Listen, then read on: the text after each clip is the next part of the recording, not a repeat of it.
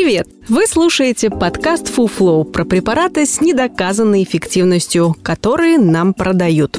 Чаще всего они бесполезны, иногда опасны. Мы проверили эти вещества по науке и знаем о них всю правду. Каждый выпуск – новая пачка таблеток, которая вам не нужна. Подкаст FuFlow делает медицинская редакция проекта Купрум, Подписывайтесь на нас и ставьте оценки там, где слушаете. Так больше людей узнает, на что не стоит тратить деньги в аптеке.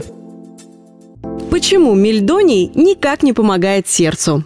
Сегодня говорим про мельдоний или миндронат. Мельдонием в России лечат болезни сердца, а еще неизвестно по каким именно причинам его любили принимать российские спортсмены, из-за чего в 2016 году произошел допинговый скандал, когда мельдоний включили в список Всемирного антидопингового агентства. Как он работает? Мельдоний или милдронат по торговому названию якобы поддерживает энергетический метаболизм сердца и других органов. Считается, что мельдоний замедляет метаболизм жирных кислот и ускоряет метаболизм углеводов, гликолиз. В результате образуется больше энергии, которую организм может использовать. Еще говорят, что мельдоний якобы влияет на частоту и интенсивность сердечных сокращений, увеличивает диаметр кровеносных сосудов и объем крови. Кровь быстрее бежит по сосудам и больше кислорода поступает к клеткам всего тела. Мельдоний разработали в 1970-х годах в Латвийском институте органического синтеза. В начале соединение было запатентовано как средство для стимуляции роста растений и животных. Позже препарат разрешили для применения в медицине. Его назначают при ишемической болезни сердца, стенокардии, инфаркте миокарда, сердечной недостаточности.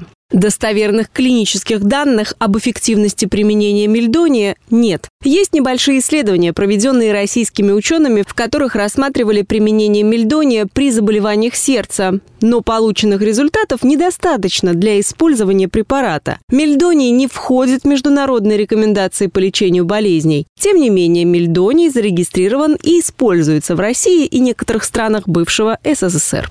В 2012 году препарат был включен в перечень жизненно необходимых и важнейших лекарственных препаратов. Но в 2021 Минздрав рекомендовал исключить мельдоний оттуда. Мельдоний не одобрен Управлением по санитарному надзору за качеством пищевых продуктов и медикаментов FDA и запрещен для использования в США тем интереснее закручивается история с допингом. В 2015 году было опубликовано исследование, в котором утверждалось, что мельдоний демонстрирует повышение показателей выносливости спортсменов, улучшение реабилитации после физических нагрузок, защиту от стресса и усиление активации функций центральной нервной системы.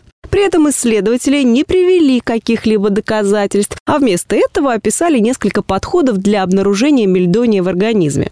С 1 января 2016 года мельдоний включен в АДА в список запрещенных веществ в спорте. И спортсменов, у которых в крови был обнаружен этот препарат, стали исключать из соревнований. Несмотря на то, что мельдоний считается допингом, на данный момент нет достоверных доказательств того, что соединение может как-то повлиять на спортивные результаты. Как прокомментировал профессор Майкл Джойнер из клиники Мэйо для журнала Forbes, я бы был шокирован, если бы этот препарат мельдоний имел больший эффект, чем кофеин или креатин, натуральное вещество, которое, как полагают, увеличивает мышечную массу. Выходит научных доказательств того, что мельдоний улучшает спортивные результаты или помогает при болезнях сердца?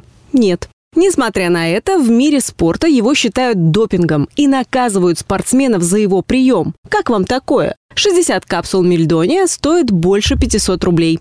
Предлагаем вам добавить эти деньги в ваш бюджет на питание и заменить в нем продукты из переработанного красного мяса на рыбу, индейку, бобы и другие источники белка. Вот это поможет сердцу. Доказано.